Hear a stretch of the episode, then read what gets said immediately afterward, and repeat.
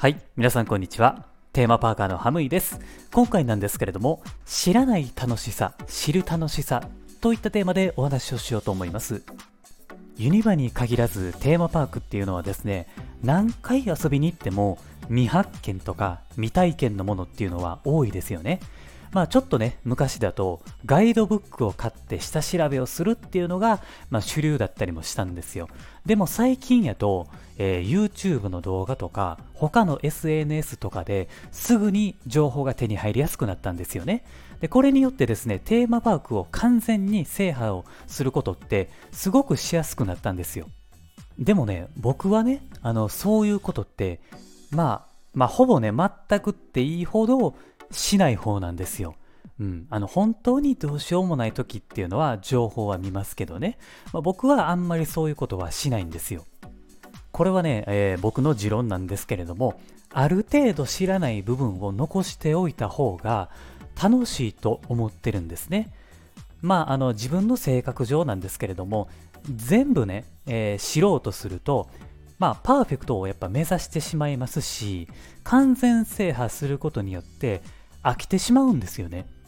動画とかを見てしまうと、すぐに答えって分かってしまうじゃないですか。で、それでやっぱこう満足ってしてしまうんですよね。そう。だから、あえて僕は知らない部分を残しておいて、自分で発見して、自分で体験して楽しむっていうのが、僕はすごく好きなんですよ。もちろんね、テーマパークを深くまで知るっていうことは全然悪いことじゃないですよ。楽しみ方はやっぱ人それぞれですんでね。うん。で、僕はやっぱ全部を知ろうとは思っていなくて、あえて知らない部分を残しておくことで、知らない部分に対する高揚感を持続することができるんですよ。今度はどんな発見があるのかなとかね、これはどういう意味で、どんな感じで、えー存在しているのかなとかね、まあ、そんな感じでやっぱ考えたりするじゃないですか。だからこそ、またパークに行って行きたいな、遊びたいなっていう風に思うんですよね。だから僕はほんまにそのユニバとかディズニーとか、まあ、テーマパークに対してですね、とことん追求するつもりってないんですよね。そうそう。だから、えー僕がね、今までこのラジオで話してきたことっていうのは全部自分の体験談とか考えなんですよ。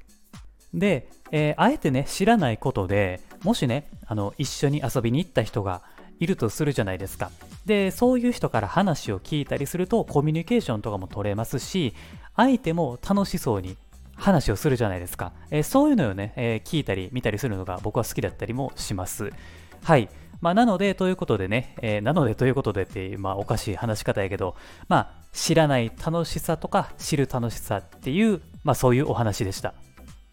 今回も聞いてくださってありがとうございます。もしね、えーちょっとでも面白いなと思ったら、いいねボタン、もしくは番組のフォローもしていただけるとめちゃくちゃ嬉しいので、ぜひよろしくお願いします。はい、というわけでありがとうございました。また次回の番組でお会いしましょう。Have a good day!